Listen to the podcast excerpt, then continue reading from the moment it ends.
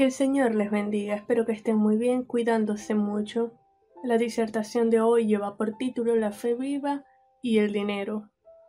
Con frecuencia se ha condenado el dinero y las riquezas dentro de la iglesia, pero ¿realmente qué nos enseña la palabra de Dios? Vamos a estar leyendo Santiago capítulo 5, los versículos del 1 al 3, y dice el texto bíblico. Vamos ahora, ricos, llorad y aullad por las miserias que os vendrán. Vuestras riquezas están podridas y vuestras ropas están comidas de polilla. Vuestro oro y plata están enmohecidos, y su moho testificará contra vosotros y devorará del todo vuestras carnes como fuego. Habéis acumulado tesoros para los días postreros. Es una dura exhortación, una amonestación muy severa a lamentarse, a llorar amargamente, porque serán juzgados, porque pusieron su confianza en las riquezas, amontonando posesiones materiales cuando éstas perecen, y de hecho testificarán en su contra. Pero entonces, lo que está mal realmente no es el dinero ni la riqueza en sí misma, sino la actitud frente a ellos. Lamentablemente muchos hoy consideran el dinero como un dios y Jesús nos enseñó que el principio de todos los males es el amor al dinero. Muchos se desviven, trabajan incansablemente por acumular posesiones materiales y dinero aun cuando no lo tienen, porque ponen su confianza en ellos. Claramente esto significa que su confianza no está puesta en el Señor, su fe no está puesta en Dios, en su soberanía y en su providencia. Los versículos 4 al 6 del mismo capítulo 5 nos dicen, He aquí clama el jornal de los obreros, que han cosechado vuestras tierras, el cual por engaño no les ha sido pagado por vosotros, y los clamores de los que habían cegado han entrado en los oídos del Señor de los ejércitos. Habéis vivido en deleites sobre la tierra, y sido disolutos, habéis engordado vuestros corazones como en el día de matanza, habéis condenado y dado muerte al justo, y él no os hace resistencia. Qué dura explicación sobre lo que son capaces de hacer aquellos que aman el dinero. Pueden estafar, engañar y aún eh, sobornan para no ir a juicios o cuando van a juicios para ganar los mismos, dando incluso muerte al inocente que los demanda por lo que le corresponde justamente.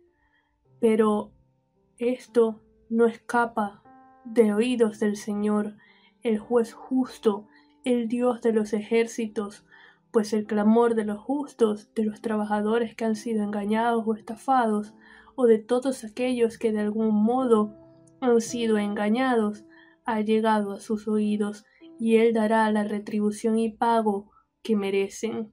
No nos dejemos engañar, Incluso algunos dentro de la iglesia que profesan ser creyentes han enseñado cosas eh, fuera del contexto de la palabra del Señor para engañar y acumular riquezas para sí mismo, prometiendo cosas que el Señor no ha prometido.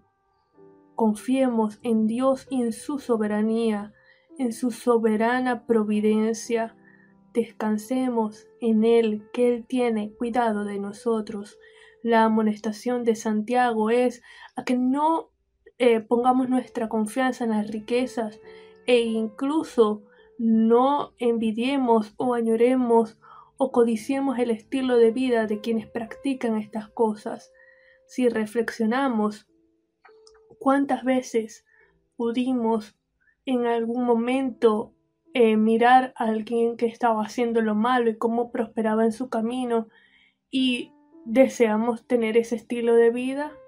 ¿O deseamos tener riquezas en esta tierra cuando el Señor eso no es lo que realmente nos promete?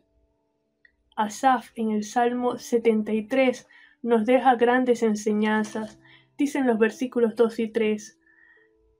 En cuanto a mí, casi se deslizaron mis pies, por poco resbalaron mis pasos, porque tuve envidia de los arrogantes, viendo la prosperidad de los impíos. En los versículos siguientes describe lo que ellos hacían. En los versículos 11 y 13 dicen, y dicen, ¿cómo sabe Dios? ¿Y hay entendimiento en el Altísimo? He aquí, estos impíos, sin ser turbados del mundo, alcanzaron riquezas. Verdaderamente en vano he limpiado mi corazón y lavado mis manos en inocencia. Es decir, Asaf llegó al punto de ver cómo los impíos se burlaban de Dios, de que no los veía o creían ellos que Dios no los veía y no les iba a dar la retribución que les corresponde por sus acciones. Y exclamó verdaderamente he limpiado, en vano he limpiado mi corazón y lavado mis manos en inocencia. El versículo 17 dice del mismo Salmo 73, hasta que entrando en el santuario de Dios comprendí el fin de ellos. El verso 22, tan torpe era yo que no entendía, era como una bestia delante de ti. Y el verso 25 dice, ¿A quién tengo yo en los cielos sino a ti? Y fuera de ti nada deseo en la tierra. Asaf entró en la presencia del Señor y comprendió al Dios soberano, comprendió el final de aquellos que acumulan riquezas y que viven para el dinero, al de los impíos, de los malos, pero en vano no guardamos nuestro corazón. Pongamos nuestra confianza plena en el Señor, agradezcamos a Dios por todas sus bendiciones, por su provisión, incluso por el trabajo, por lo que tengamos, sea mucho o poco. No seamos insensibles a la necesidad del prójimo. Si el Señor nos ha bendecido, es para que seamos canales de bendición, no para acumular riquezas para nosotros mismos, pues éstas perecen. Seamos canales de bendición, confiemos en el Dios poderoso, soberano, en su providencia, porque Él tiene cuidado de nosotros. Vamos a orar. Señor, te damos gracias por tu amor, bondad y misericordia. Gracias, Padre, por tu gracia. Gracias por las bendiciones que tú nos has provisto. Gracias por la salvación y la vida eterna, por el sacrificio de Cristo en la cruz del Calvario, que nos hace aceptos ante tu presencia, porque esa es la más grande de todas las bendiciones, poder tener comunión contigo y la esperanza de pasar la vida eterna en tu presencia.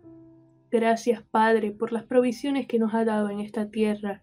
Ayúdanos a ser sensibles a las necesidades de nuestro prójimo y a ser canales de bendición. En el nombre de Jesús. Amén. Que el Señor les bendiga.